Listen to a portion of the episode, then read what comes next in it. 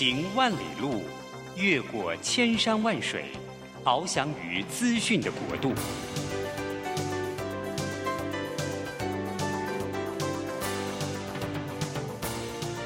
以全方位的视野，飞向更高更远的目标。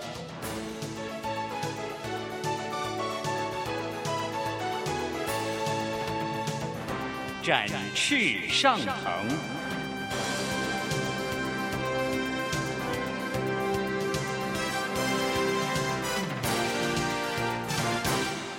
职场轻松学，本节目是由世界级电动巴士制造整合营运商唐荣车辆科技独家赞助播出。驱动绿能运输，实践低碳环境，唐荣车辆科技与您共创美好生活。这工作不是我的专业，我之前没有做过啊。奇怪了耶，事情都已经那么多，都做不完了，老板还啰里啰嗦的交代一大堆。职场轻松学，透过职场达人的真实故事以及深入职场的剖析，在轻松对话当中解答您的工作疑虑，排除您的工作障碍。职场不能说、不敢说的，在这里一次让您轻松学。欢迎收听张敏敏制作主持的《职场轻松学》。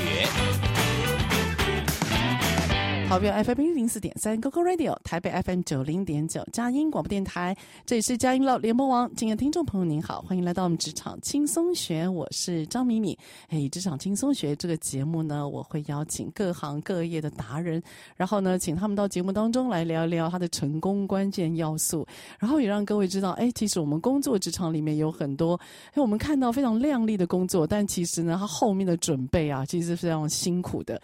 哦，各个职场都有他的甘苦谈吧，哈，哎，今天要讨论的主题呢，其实跟我们最近的那个趋势蛮有关系的。什么样趋势呢？就财经趋势。我不知道最近各位亲爱的朋友，你有在投资股票吗？最近的股市啊，熊市当道。我有个好朋友，台积电股票大概在六百二十块的时候，他买了五十张，各位。然后呢，最近呢，这个你都知道，股市非常的辛苦哦。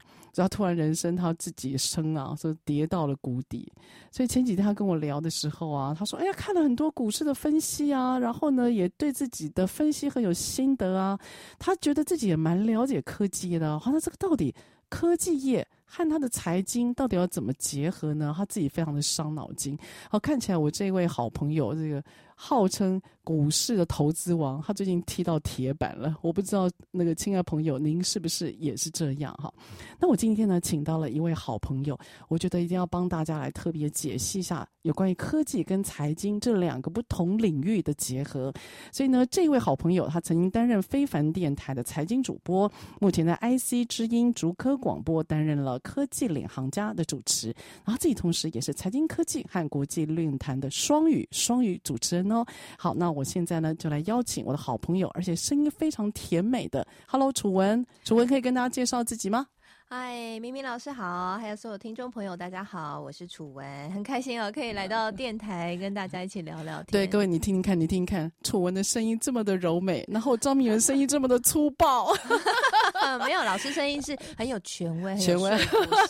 对，我就今天那个请楚文来安慰我的哈，楚文跟大家介绍一下您吧。好不好？嗯，好。嗯、呃，其实我就像刚刚明明老师的介绍啦，哈，我之前呢一直都是在科技产业，然后在财经这方面一直在耕耘了啊。因为一毕业呢，我就是做科技圈的记者，好，专门去了解，包括像半台湾的半导体产业啊、台积电啊等等啊，就常常去跑这些新闻。那后来就到电视台去做主播。嗯、那在电视台的期间，比较幸运的是，就刚好有机会哦，可以用双语，然后刚好英文还可以，然后。就被派去就采访这个一些科技财经的一些巨擘和领袖，嗯嗯，那包括像是诺贝尔经济学奖得主沙金特博士啊，或者像商品大王罗杰斯啊，在投资圈应该大家都知道。待会我们可以聊聊这些，哦、对了解聊聊他们的故事，哈，很有趣。嗯嗯嗯、那后来就呃因缘际会啊，因为家庭的关系啦，我就离开了职场，然后。离开之后也很彷徨，但后来呢，就找到了一些想说先把过去的一些经验做一些累积，所以我就先出了把过去的采访写了一本书，叫《全球顶尖领袖亲授的十七堂课》，就把我从这些领袖巨破巨人身上所看到的世界趋势，把它写成一本一本书。嗯，那后来就因为因缘机会，就这样还呃蛮幸运的哈，就开始后来又出了第二本书，《提问力决定你的财富潜力》。那现在就在爱思之音主客广播主持科技领航家的节目，这个节目也是专注于嗯、呃、了解未来科技趋势的变化，然后还有在科技人在职场生活的。一些呃，怎么样去因应啊？我们做这些讨论。哇，主文，我我我必须说啊，那个我个人非常嫉妒你的那个整个资历啊，因为能够在不到三十岁年纪，对吧？你就可以有机会可以采访到，就是这些你讲的科技，还有各个经济上面的那些巨擘。你你在你那个就是。可以讲年轻吗？或或那时候，也许呃，你刚接触到这个世界、这个社会，你怎么、嗯、你用什么样的心境，然后去面对像这样子大人物的访问的？你怎么准备自己？对，其实坦白来说是非常战战兢兢的，嗯，特别是。第一次做这个访谈的时候，其实是一个很临危受命的状态。就像我在书里面其实有聊到，就是我那时候被派去采访诺贝尔经济学奖得主沙金特博士。为什么会是我来采访呢？我那时候进电视台才没有多久，是原因是因为原本要负责采访那位主持人，他呃临时有状况，好像身体不舒服吧，所以长官就来找我，就说。嗯、呃，你不是台大的吗？英文应该还不错。你是气管的吗？应该懂经济学。那那个明天去采访诺贝尔经济学得主。明天？对，隔一天。你只有一天，我只有一天，不到一天，就一天的时间准备。对，其实，在电视台后来我才了解，这是一个很 normal 的事情。电视台很多事情都非常急，听起来好恐怖哦。所以你就要马上面对诺贝尔得奖主，哎，对，OK，一天的时间准备，那你怎么准备？怎么开始呢？呃，我立刻就上网搜寻。各种资料，然后还有打电话给我台大经济系的同学 的朋友，毕业的朋友。然后，呃，我那时候其实后来我，因为我以前其实是辩论社出身的，嗯，我觉得辩论社带给我一个很好的训练，是针对一个议题如何去有效搜集正反面的资料，然后去从中去找出呃讨论的焦点、争议的焦点，以及去形塑自己的论点。我以前其实受过这个训练，刚好在电视台就派上用场。然后我那时候就马上搜寻。各大社论，就是还有包括去搜寻，呃，当时候最热门的经济话题。那那个时候时空背景跟前阵子跟去年很像，就是应该说前年了，就是呃经济状况不好，所以美国正要准备实施 QE three。嗯，好，那大家都在讨论说实施 QE three 之后呢，是不是经济就会大好啊？然后股市就会翻腾啊，就可以拯救当时候很惨烈的状况。是，所以我那时候就准备了一系列这样的一个素材，然后为了要让自己。到时候听到那些专有名词都听得懂。我不仅是中文的评论找了一遍，我英文的评论也都找一遍，然后把那些所有的关键词都 mark 起来，把它背熟，免得隔天上场，你知道突然，因为我们是全英文访谈，是，而且旁边还会有人在看，然后那个丢脸起来是会很丢脸 的，所以不是一对一啊，其实他后面还有几个可能他的是一个团队嘛，对，对，所以。其实是蛮刺激的。后来我就准备了这些素材，嗯、然后隔天就上场。我大概一个晚上没有睡吧。然后就隔天直接上场。如果我是你，我肯定，我我我觉得我肯定应该睡不着。那个其实压力是挺大，而且是一次遇到这样大的人物。所以你在看那个财经趋势的时候，或者说你在接触一个新的资讯的时候，你会看正反两面的并存，对，就是各种观点你都会看。对，这是你长期的习惯是吗？对，是我长期习惯，所以我会很快的去找出争议点，嗯、然后就针对那个争议点再去做讨论。因为其实我觉得从争议点下去。请教这些大师的意见才有可看性嘛？对对，因为就是最重要的。那他他决定他要站哪一边？对，对，所以这是我自己的习惯啦。嗯嗯，对。那但是说真的啦，准备充分，人生就是这样。你准备了，你可能可以过关，但是不代表你绝对可以过关。对，嗯、但至少要有准备了。对啊，对，对，对，努力不一定会成功，哦、但是你一定要努力嘛。对对对。然后我当时候就。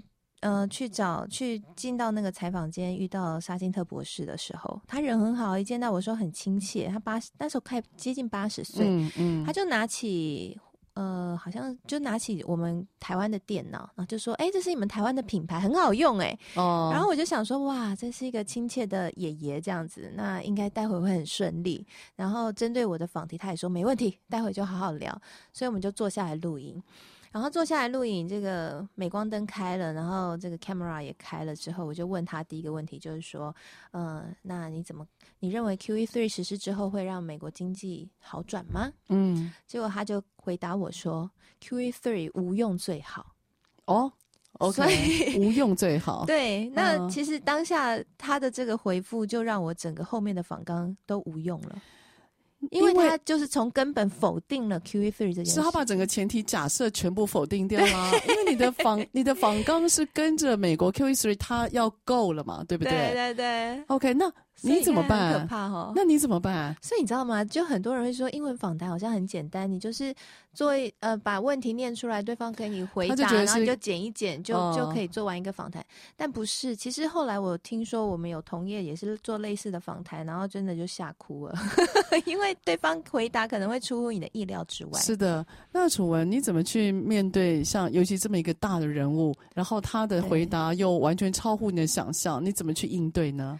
对，其实我在那个书里面有分享，就是我后来用的方法是三角逻辑提问法。嗯，好像我以前在辩论辩论社的时候也有学过。OK，那三角逻辑提问法呢，它就是说，当任何人他提出了一个主张的时候，嗯，你可以运用这个方法，嗯，让你让你可以去彻底了解他主张背后的逻辑，嗯，然后从中再去衍生新的问题。嗯，好，嗯，那就问他说这个三角逻辑提问法三个角嘛，所以就是问三个问题。嗯，你就先问他 why。嗯、哦，他的主张为什么？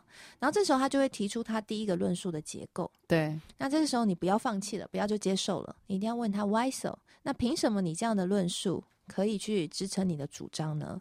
这时候他就会被你逼着，可能会再丢出一个数据的佐证，或是一个资料的佐证。对，好，所以换句话说，这时候你就可以知道他主张背后的逻辑以及资料的佐证了哈。对，已经有两个 basic。那这时候你不要再放弃，你一定要再追问他说，那 so what？嗯嗯，好，so what？所以他就会再告诉你说，好，那如果他主张论证正确，那未来性是什么？就是他又会带来什么样的影响？这时候你就可以在一个很快速的情况之下去了解他的论述架构。对，所以我当时候其实就用这个方法，我就把我访纲全部丢掉了。哇，所以楚文，我看你那个辩论社，看着这个滋养你的主持的功力真的很不少哦。其实那个刚刚楚文所提到的那个三角逻辑法，我们。在生活当中，其实都蛮常遇到。可他整理的很漂亮，就他会问你。当所以，听众朋友，如果你今天啊，你的老板问你话，然后呢，你一下被吓到，嗯，或者说你今天呢，你在跟对方互动的时候，他突然拿了一个答案是你从来没有意想过的，你先不要急着回答，你就多询问一点资讯，就是 why，哎，为什么呢？你就好奇。所以我常讲，就好奇问他。那 why 问完之后，那有时候我们的老师会教我们，你可以多问 why not。嗯，那为什么不是这个，而是这个呢？哈，你可以 why 一开始，然后接下来第二个就是那。如果是这样子的话，那会如何？就 why so？你可以去呃、嗯 so, uh, so what？你可以知道说呃为什么是这个内容，然后接下来你可以把它导到就是那到底接下来怎么做？so what？所以这个三角逻辑三角其实是蛮好用的，它一个一个从 why 开始，慢慢慢慢的让自己构筑出一个算是得到更多资讯的一个架构哈、嗯，我觉得挺好的。对，其实得到这些资讯架构之后，就方便我们后续的谈话、嗯。不然你想，我们那个时候我整个访纲都。都拿掉了，所以这时候我要跟他聊三十分钟，我要怎么聊？你知道，这是我的那个名言就出来了：莫慌莫急莫害怕。好，我们听段音乐，再回来听听看楚文他非常那个大人物的这样子的面对面对谈，他的提问力到底怎么样被激发出来的呢？好，下一段回来。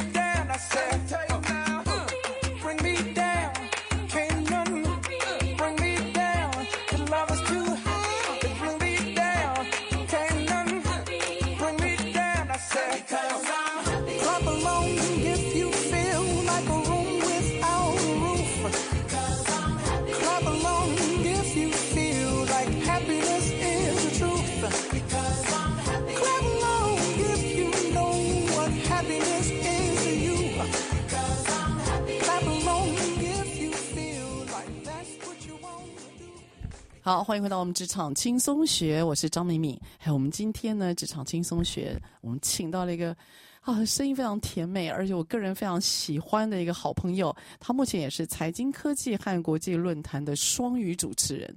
这时我就要问一下楚文了，楚文，嗯、我我这个冒昧问一下，因为我知道你没有国外留学的经验嘛，对，所以你刚刚呢采访那个沙金特博士啊，这样所有的历程啊，让我不禁好奇。你是如何学习到强大的英文，而面对这强大的人物呢？我觉得，其实坦白说了，哈，呃，有的时候我们都以为自己要很强大，嗯，但有时候其实你不需要那么强大，你只要愿意去做，你就可以克服掉你面前的那个挑战。真的，初文，你知道吗？各位听众朋友，他讲这段话的时候，他眼睛直愣愣的看着我，他展现出无比的决心。没错，因为说真的。我在当时候，甚至到现在，我都不会认为自己英文很强，因为我在念台大的时候，我同学真的太强了，那些外文系出怪物啊，对外文系真的是英文好到变态，然后还有朋友 会七国语言，所以那时候播出的时候，其实我都有点担心，我会被同学笑。真的啊、但但其实真的有时候哈，我们很多时候呃困难都是自己幻想出来的，嗯嗯，有时候我们真的要眼睛闭了，就是做自己最好的准备就往前去。哎、欸，你这样讲。很容易啊，你知道我们心魔有多大吗？就是我每次 看到那个英文呢，我们就会叮咚啊啊，这个是啊，你知道我们就从小被提醒嘛，啊，文法有错，第三人称为什么没有 s？那你过去式为什么没有 ed？那你觉得你这个主词跟这个这个是对的吗？哇，被念的乱七八糟。所以，我们每个人都在这样的环境底下，不管是我们自己或我们的子女，好像都在这样的环境底下，我们是借由犯错来学对。对，可是我们很少被指。被了解说什么叫做示范对而学对，我们都是被我们都是因为人家说我们犯错，然后我们来试着学对，所以好像大家都在一些比较指责，然后或者是一些比较要求的环境底下而慢慢长大，尤其是面对一个我们陌生的语言。好，那我知道你是正大气管系嘛，嗯，那我刚刚也跟您聊，你也不是学校也不是全部都是英文环境啊，对，所以你那个英文的胆子是怎么来的？要不跟我们分享？我觉得要蛮感谢我妈的。因为我妈其实是儿童美语老师，oh, 所以我在很小的时候.我妈自己教我之外，她就把我送去有外国人的老师的地方去学习儿童美语。Oh, 按照儿童美语的氛围，其实就是透过。游戏在学习，嗯，然后老师也都会跟我们一对一去纠正我们的 pronunciation 啊，然后同时他也会一直鼓励我们说，所以我其实从小在面对英文的时候，我就有塑造我不会担心，嗯，哦、不会害怕去说，嗯、我就很敢说。哎、欸，这段我觉得听众朋友，如果你行有余力的话，嗯，真的也是可以为小朋友塑造一个比较跟外国朋友自然相处的环境。对，所以其实像现在我对我的孩子，我就是把他送去。类似像儿童美育的环境，其实你知道我，我、嗯、因为我住在竹北，竹北其实竞争蛮压力蛮大的，相当大。对，其实像我小朋友现在国小要升二年级，那就有很多的是英语补习班，那他们其实就是非常注重课业，还有在写上面的文法。但我后来就是，而且他们都会强调我是用剑桥的。的这个 教材，或者是哈佛的 等等，但是后来我就去回想我小时候学习的经历，英文要好，最重要是什么？最重要是你可以去说，而且你敢说。对，我就敢说，那个还蛮重要的。对，所以那个敢不是透过考试，或是说今天去给你。不管是什么教材，那些都不重要。嗯、重点就是有没有那样的环境，是不是透过游戏的学习，是轻松的学习，让你爱上这个语言。是，是我觉得台湾人因为在这个学习的历程当中，就像刚刚明明老师分享，我们是用考试的方式去学这个语言，所以他会他会伴随着荣誉感，好像你英文好，你就特别厉害；英文不好，你就是功课不好的小孩。你是荣誉感，我们是罪恶感了。对，对对，就是我的意思，就荣誉感背后就是罪恶感嘛，所以。所以换过来就是会让我们失去这个本质，说英文它其实本身就是一个工具，语言它就是一个工具，是的，为了要让我们去得到我们想要的东西。嗯，那如果这个心态可以转换的话，其实就不会感到那么有压力了哈。对对。但我知道这样子讲还是有点空泛，我不能一直给大家只有心灵鸡汤，还是要给大家一些实际的方法。方法。好，怎么突破呢？首先，呃，第一个，赶快抄笔记哈。第一个，我觉得当你英文不好的时候，可是你必须要面对。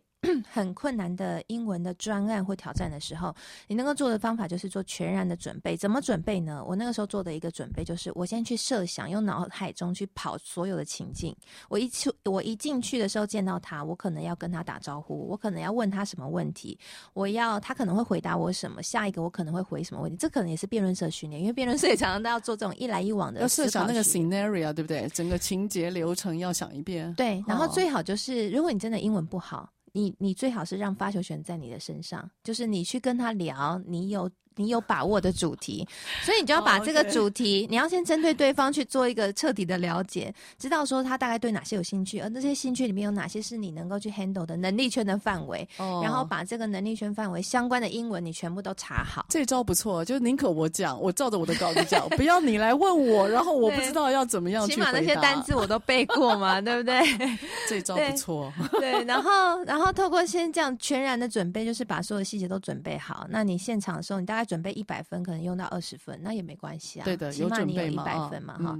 那第二个方法就是，我后来英文怎么样突破呢？其实就是要大量的听，嗯，而且那个听是要反复的听。反复的听，譬如说，而且你要是知道它的中文意思，然后再去反复的听，就是譬如说，像我们看电影，然后看第一遍，你可能大概只知道假设三成或五成的意思哈，或者是你去听一个广播，你只知道三成到五成的意思，那没有关系，那你就是看第二遍，然后你先配着中文了解以后，你再听第三遍，通常听五遍、六遍，你就会。进步的非常的快，哎、欸，这也是蛮硬底子功的，对，是硬练的，硬练的，然后还有第三招，就是你要让你的 pronunciation 是很棒的。哦、现在有很多点读笔，哦，就是你的英文可以直接用点读笔，哦、因为那会帮助我们少掉那个查询的功夫。你可以很快速的去模仿，透过点读。点读笔去模仿那个说话的声音，你就可以练得非常外国人的腔，而且你可以直完全转换思维去思考。因为我们在学英文的时候，很常会是中翻英，对，但是其实外国人他们的思维逻辑跟我们完全不一样，不一样，所以你必须要让自己完全是。英，英文思考，对，英文思考才行。对，对，那你就只能大量读，然后全英文的书籍，然后去了解他的思考脉络，你就不会一直在中翻英、中翻英。哇，我一定要那个记录一下楚文老师刚刚给我们的笔记。所以各位听众朋友，你听好了，如果你有英文上面的困扰或需求，楚文老师说他一共有三个要点，但是明明学生我记录了四小要点。第一个就是你要设想。当就是你遇到的情境，所有的流程你要过一遍。第二个，你如果可以的话，发球权要在你身上，千万不要让人家。被就是把你带着走。第三个，你要练听力，而且要知道中文之后去反复听。第四个，如果真的不行的话，你就模仿。然后呢，看文章你就选那个点读笔，他会念给你听，你就模仿就对了。谢谢楚文老师，你的那个对我们职场的人其实帮助很大。因为你知道我们现在啊，因为疫情也开放了嘛，啊、哦，很多人开始出差了。对，然后不管是参展或者跟客户这边的 presentation 哦，你知道有时候要用到英文，那我们那个英文哦，很多人对自己的台式英文呢、啊、就充满了恐惧感，嗯，因为他有些人那个 th 啊、呃、这个字是发不出来的哈，所以他会觉得说啊自己就是一个土包子，然后讲英文似乎一直都有个自卑感，而在面对这份工作，所以我觉得你的英文小提点蛮重要的。但我要回到你啊。所以楚文，我请问一下，在你的那个刚刚访问那个沙金特博士，那么现场你传真给我们了，我已经进到那个画面了。楚文，那个很特别的就是你的提问能力。当然，辩论社是你一个小小的训练了，但你自己有没有刻意在训练你的提问力呢？在你的工作里面？有啊，因为我提问提得好，收视率就好；提问题不好，收视率就不好。好大的压力啊！对啊，这很现实。可是你，你有特意练吗？你怎么去让自己练习呢？其实就是从摔倒当中去学习，去研究说为什么问了这个问题，嗯、对方回答会偏题，或是为什么我自己身为一个观众听到这个问题会觉得这个问题很无聊，没有到点。哦，那从中去找说，那到底什么样的问题是有启发的问题，然后什么样的问题是可以问到点。嗯嗯，对，然后所以后来我才模塑出了一个系统，对，一个提问力的系统。所以假设你今天提问，然后他的呃回答不是你的主轴，不要讲说你要的了哈，不是你的主轴的话，你会怎么把它拉回来？嗯，就你自己有没有什么想法或方法呢？我有发明一个处事交叉提问法。哦，处事，所以继刚刚的三角逻辑，现在要处事哈，就是处，就是以前我们那个历史的楚国的处事交 那处事交叉提问法是什么呢？那个老师要不要跟我们说明一下？嗯、就是当我们如果希望一个访谈是能够在你的节奏当中，然后是对方即便偏题，还是可以被你成功救援回来的话，最好在整合访谈的运用当中是用交叉式提问法。哦，那交叉式提问法就是用封闭式提问跟开放式提问交互的运用。哦，交互运用。嗯，那。开放式提问呢，它可以引导对方去说出很多很多的内容嘛，资讯嘛，哈。对，但是呢，就是需要像你刚刚提到的收敛啊，或者是说这个人他讲偏题的时候要怎么把他拉回来，那你就可以运用封闭式提问，像刚刚明明老师就有示范，就是做一个收纳、归纳、整理，就是哎，所以你刚刚的呃，对，针对这个问题你的回答是一二三，对吗？好，跟他做一个确认，那再从中。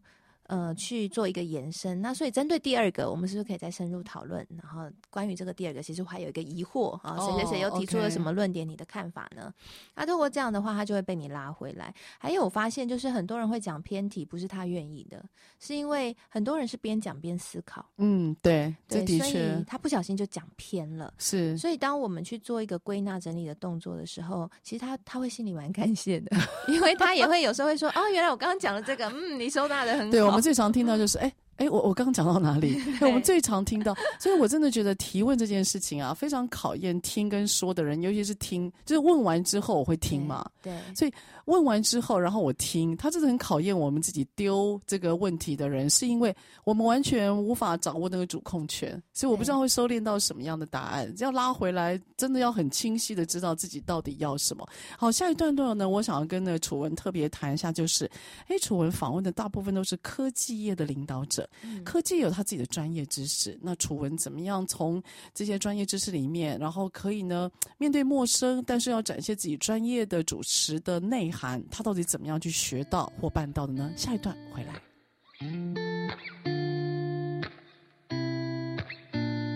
Yes, I'm a mess now.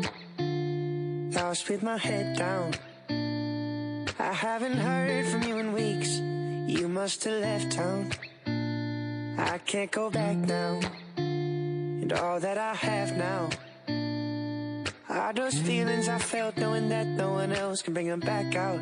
And I've been trying To find a silver lining But I can't. But I can't. Now that I can't hold you I wish that I had tried to can't find you.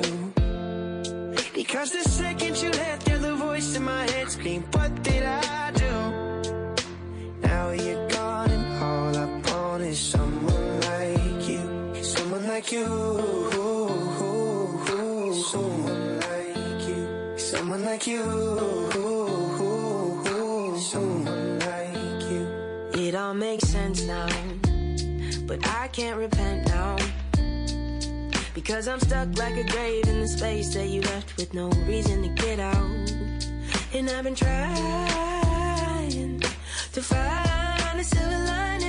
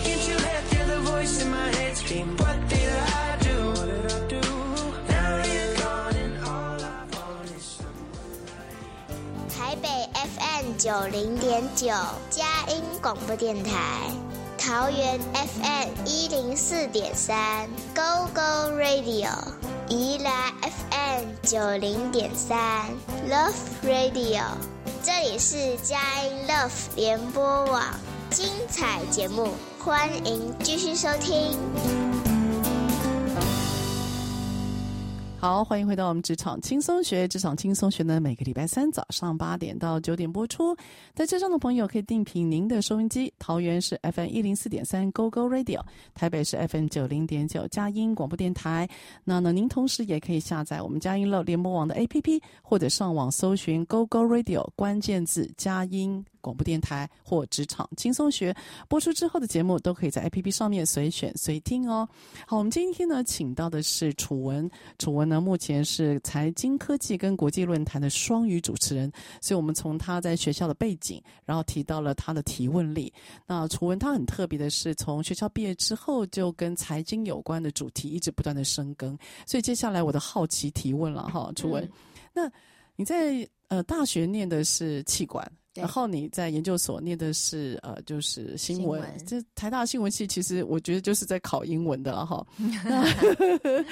你的提问力跟你学校的那个练习有关，但你现在进入到一个科技产业，嗯，我我自己觉得啊，科技产业有它一套专用的语言，对，不管是说它的产品的名字，或者说它整个制成里面的缩写，嗯、我觉得对于我们一般，如果你不是在这个产业里面活够久的，它好像是一个另外的世界。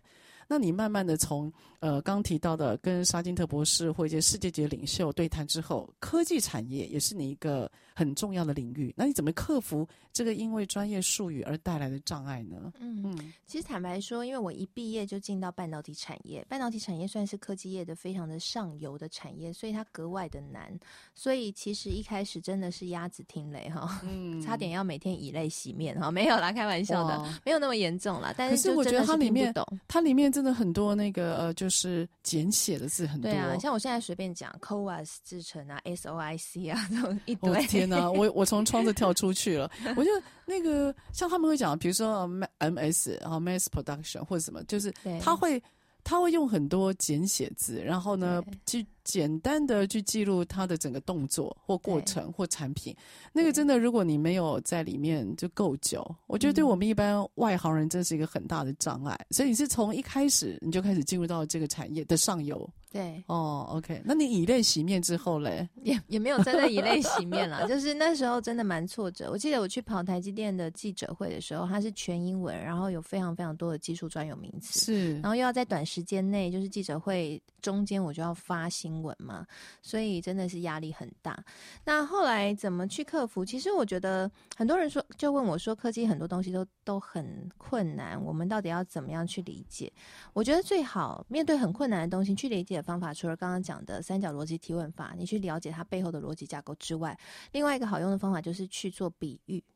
比喻、哦、对，比喻、哦、就像什么一样？对对对，哦、像我以前在电视台做专题的时候，如果呃我要跟大家讲半导体，好，现在半导体很红啊，但是你看好几年前其实半导体没那么红。对，那我就会拿起我的手机，然后说，像半什么叫做半导体？像晶片呢，就像是呃手机里的晶片呢，就像是人的大脑一样，哦，它可以去运作，然后帮你做各种的这种呃想想象和运作，让你整个人可以去运作，就跟手机一样。所以透过像这样的一个比喻就可以比较听得懂。然后像我先生也是工程师嘛，是半导体的工程师，所以我在跟他沟通的时候，我也是都逼迫他用比喻的。我只要听不懂，我说好，所以这个是不是就像什么什么呢？哦、这个的运作是不是就像什么什么呢？所以你有个好老师啊，在家里。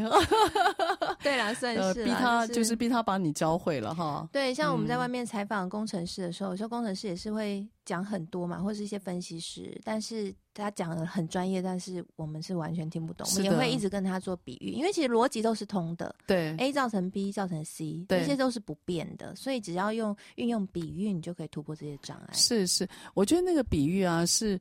把我们这些外行人带到那个世界很重要的哦，嗯、然后那个比喻啊很有趣哦。因为有时候我在科技业，然后在带课程的时候，然后他们讲了非常多的专用术语，然后我就请他说：“你可不可以用白话文或者用一个例子告诉我？”然后很奇怪，当人生陷在其中的时候，他不晓得那个比喻要怎么讲，就他讲不出比喻。嗯，他那个专业知识很棒。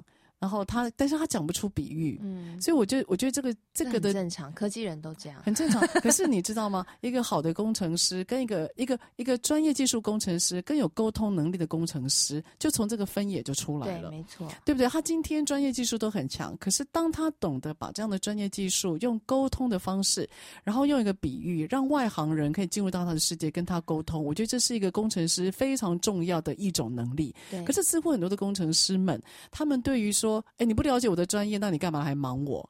他们对于这个啊，有自己的一个一个天地吧，或一个范围，他守得很紧。可是殊不知，他如果把这样的沟通力可以放大的话，他可以更增加自己的能力。嗯、好，我觉得这是我现在面对很多工程师们了、啊、哈，他们工作很辛苦，可是我们真的要帮也帮不上忙。嗯，或者我常常有时候觉得还蛮挫败的，就然后他会要我上网查英文，他说上网有缩写。啊，你会知道全名是什么？哦，这更让我更挫败。重点是 知道全名也不知道是什么啊。对，我知道了全名了，可是我还是不知道那个是什么。因此，我常常觉得这个产业它的世界有它自成一格。对，哦，那你进入到这个产业，哦，你是耳濡目染了哈，哦，算是已经进一块了。所以，楚文，我觉得你你进入到一个很重、很很特别的交界，就是在你的你的呃，比如说外文能力，加上你的科技产业。嗯然后你透过那种提问，把这两边串起来，嗯，好，所以我觉得在这样的那个整个呃，就是自我定位当中啊，那你现在对于你自己的工作，你会怎么样去定位你自己？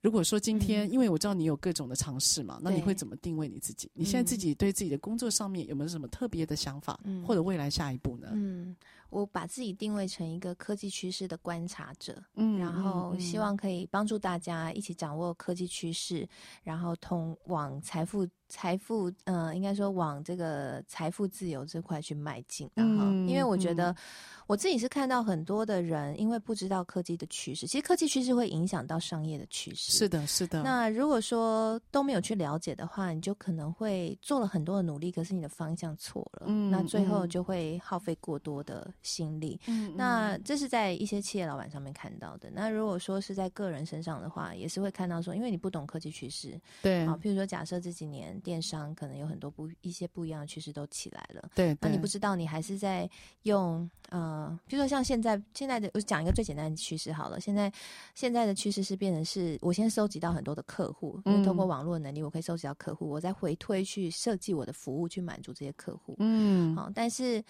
嗯，可能还是有很多人不知道这样的一个趋势，他可能还是觉得他创业，或者说他今天要找工作，他就找一个。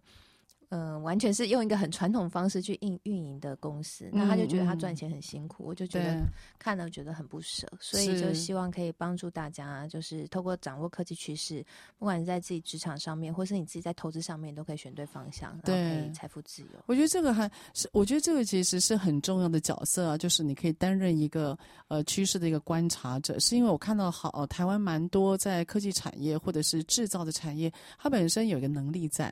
它有能力在代表他可以做好什么事情，嗯，可是并不代表他的能力可以适合现在的市场，或也不代表他的能力可以让他马上找到他要的客户。嗯，所以似乎这两边的 matching 是少的。哦，我觉得如果可以，你可以提供一个趋势、一个见解，或提醒大家哪个部分是我们可以先看先想的，就可以让很多的台湾的企业甚至技术先行。就他知道现在是一个趋势了，所以我们花一两年来专攻这个技术，然后等到技术慢慢成型了，可大量生产了，就是收割客户的时候。嗯，所以我常常鼓励啊，如果可以的话，技术先行。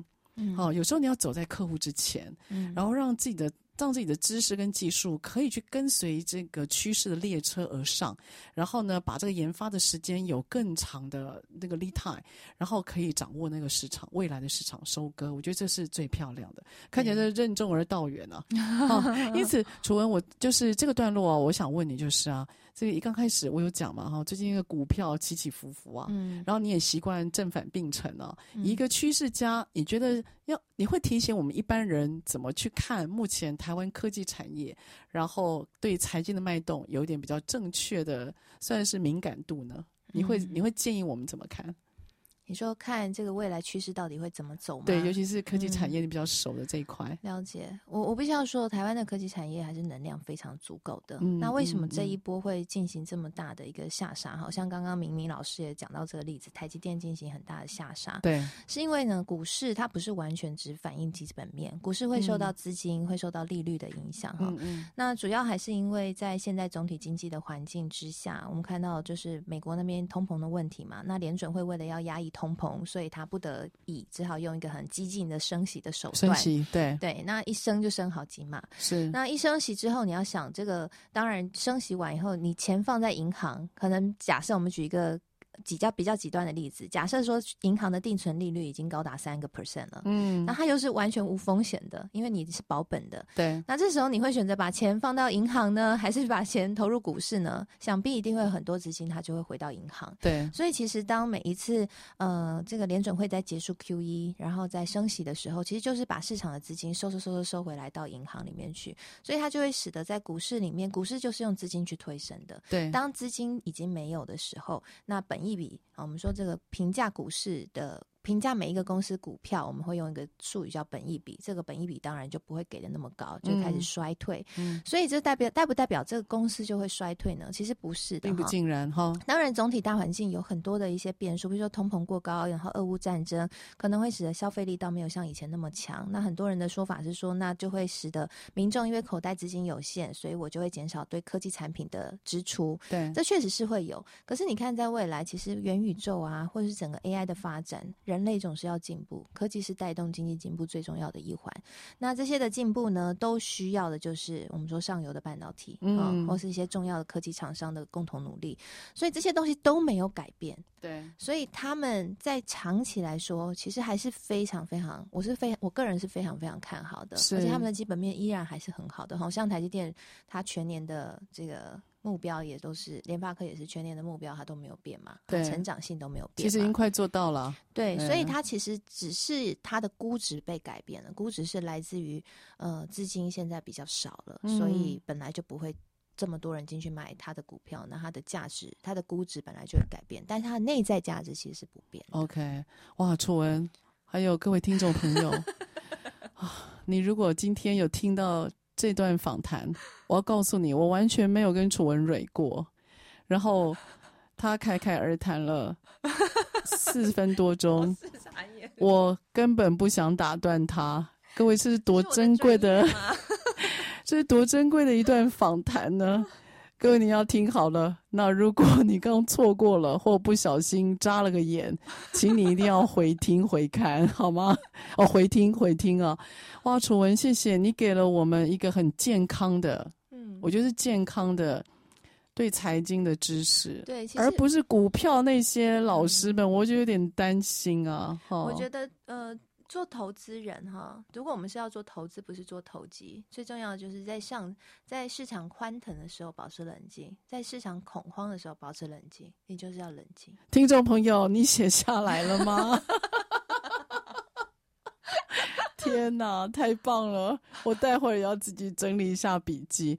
哇，楚文，嗯、你知道我这其实我们哈这个段落已经超时了，但我完完全没有要卡的意思，因为我。我觉得有些访谈哦，它就是很，它很现场，它很难得的哈、哦，嗯，就是它会让我们进入到一种资讯交流的流当中，嗯嗯，那个流会丰富彼此的那种想法跟心情。我现在正处于流当中，所以无法 卡掉这一段。为什么你知道吗？因为其实各位，你可能呃，你有机会哦，你上网 Google 一下楚文的全名哦，朱楚文哈，楚文。楚文，你这外表看起来很柔美啊，但我一直很深深相信，他内心是无比的强大和就是有韧性。就是因为我第一次认识他，他楚文很会撒娇，然后我就觉得哦，撒娇是我跟我张敏敏非常陌生的词。我撒娇，因为我这个声音这还得了呢？可是楚文呢，他在面跟人沟通和互动啊，他很热情，然后他很甜美，他很知道说怎么样去让大家都在一个很舒服的环境里面可以交谈，然后我一直觉得，哦，这是个妹妹，嗯，会撒娇，这是我对楚文第一次的印象。啊，后来因为这次的访谈，那我就跟楚文讲说，我开始特别关注一下楚文的作品，还有楚文的那个学经历啊，工作内容，哇，不得了了，相当的强大。我就发，我就跟楚文讲说，啊，楚文，我如果有冒犯之处的话，请你一定要原谅我。哎，可是啊，我发觉楚文，你进入到你的专业知识之后啊，你那个整个发光发热，我们佳音电台和桃园 GoGo Radio 因你而发亮，你知道吗？我非常喜欢。好了，我得停这一段了，我不再这样下去了。好了，各位听众朋友，希望你有感受到我一样的心情。好，下个段落再回来。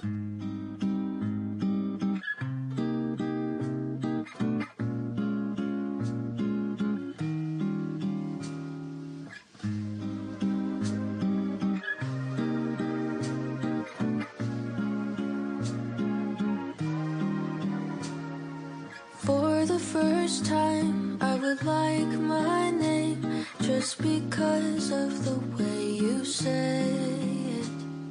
And I would memorize every line and hair to remember when you aren't there.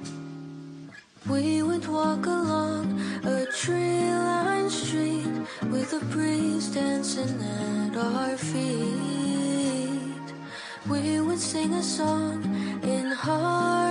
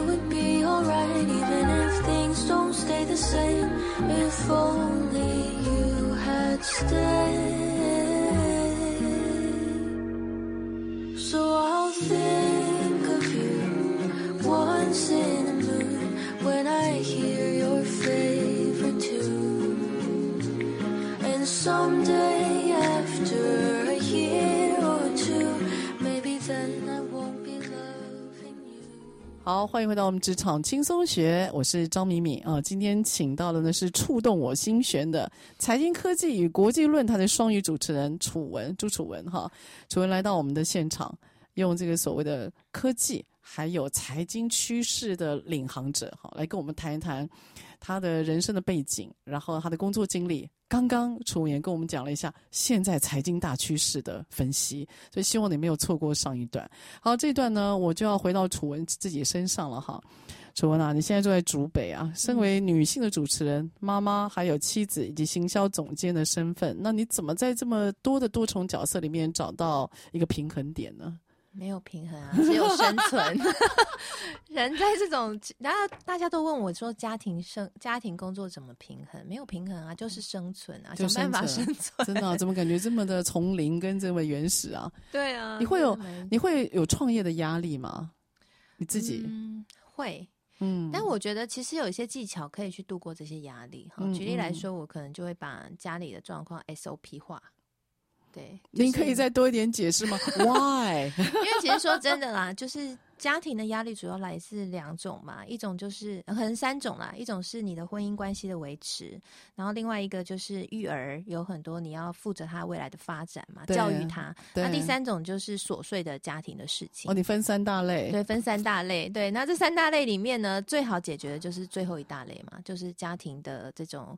呃，干呃干净的维持啊，哦、然后运作啊，Routine job。对，所以我就先把这一类全部都 SOP 化。所以我们家我们家其实就是蛮规律的，就是一、哦、一回来什么东西放哪里，然后怎么样，然后清洁，就是整个都规律化。所以你归档动作做得很好，就对了。对，然后小朋友，小朋友我也是小朋友没办法归档吧？有有有，我们家小朋友都大概八点半就全部睡觉躺平。不会吧？对啊，八点半睡觉，从很小就这样。因为我我相信人是会受到制习惯制约的动物，所以从他们非常非常小的时候，大概从大概六个月开始，我就执行，就是我一直都让他们非常规律，几点吃饭，哦、几点睡觉，然后一直维系到现在，所以他们都就哎，那我我我我冒昧问一下，那你小孩多大了？一个目前一个三岁，一个小学二年级。哦，OK，小学二年级，那。那他们不会被学校的事情干扰吗？或小朋友其他，您您小朋友有手机吗？哦，我没有给他们手机，没有给他们手机。小小学二年级还好啦，嗯、同学也都没有手机，可能国中生会比较有。是哇，这我个人非常惊讶，八点多，八点半，就从小就这样，所以他们不会有任何怨言，因为他习惯了。他就哇，而且我们小朋友还很可爱哦，在小的时候，他后来就会被制约到，就是大概八点二十几的时候，就会说：“妈，我好累，我先去睡了。”然后就进门就去睡了。所以呢，你就是养了两个农夫儿子就对了。对对，因为我我觉得我我是在育儿之时一之前。就看了非常多的书了。哇，你很有规律，也很有纪律哈。包括自己在经营家庭或工作上，和自己都是。因为如果想要同时拥有两个，都是很困难的东西，只能用自律的方法去克服。对，那你老公呢？也很也很自律吗？被你教的蛮好的吗？呃，我没，我跟他是各自独立的个体啊，没办法教他了，就是和平共处，我没有办法教他什么。大人了，其实我我的本性也不是一个很规律的人，我其实是一个喜欢不断的变化和创新的人。嗯嗯。所以真的是因为在家庭、职场，同时你都我都希望可以有所经营的情况之下，逼着自己去建立这样的一个规律一个方法，对不对？好，好。所以楚文，接下来我要问今天我最后一个问题，也是我非常喜欢问的问题。啊，如果要用一个没有生命的物品形容你的话，你会用什么物品？为什么？嗯嗯，这个问题呢，之前我有一个朋友曾经有被问过，然后回答过，他觉得我是什么样没有生命的物品，所以还蛮巧的哈，也是在教会团契的时候被问的。Oh, OK，对，然后他说我。他说我很像一个工具组，就是什么东西丢给我，我就会生产出一个东西。那你自己觉得你自己呢？我觉得他讲的好像蛮有道理的，就是我是属于那一种，呃，就是任何挑战我都会接受。然后我接受，我就会想办法克服，然后我一定会把它解决.提出一个 solution，就是一个热爱提出 solution 的女子。OK，所以你觉得自己，你期许自己有拥有的工比较多的工具组，然后遇到各种状况或者是你想要做的时候，这些工具组可以组合成一个你觉得哎可以让你达到目标的结果。对，所以我非常喜欢学习，因为我常常会。嗯我觉得我这个人还蛮自虐的，就是如果说没有 没有一些新的挑战给我，会自己去寻找一些议题来解。这个我今天可以 confirm。哇，怪怪的女子，就是我觉得，我觉得就是第一次看到你的那种对你的认知，跟这次深聊是非常完全不一样的。然后我会感觉有点像是进到那个藏宝。就是宝藏地图，然后发掘一个新的挖掘地点，然后我觉得很有趣，今天真的非常有趣。好，所以呢，各位听众朋友，希望你能够喜欢跟享受这一集哦，是因为。楚文他本身自己其实也是主持人，所以呢，他对于他的想法，他能够侃侃而谈，而且他用了非常多的比喻，好，不管说是在他的专业，或者是说在他的想法上面，好，我觉得那个流畅度哇，也是我觉得很棒，我要多学习的哈。好，所以今天这集希望能够让你生活还有工作当中可以呢有点小小的分享，还有希望成为你的关键要素，包括提问力。好，那我们今天呢，谢谢我们财经科技跟国际论坛的双语主持人楚文。好，那我们希望下个礼拜三早上八点，我们空。空中再会喽，拜拜，拜拜。职场轻松学，本节目是由世界级电动巴士制造整合营运商唐荣车辆科技独家赞助播出。创新发展，主动参与，激励向上。唐荣车辆科技与您迎向美好未来。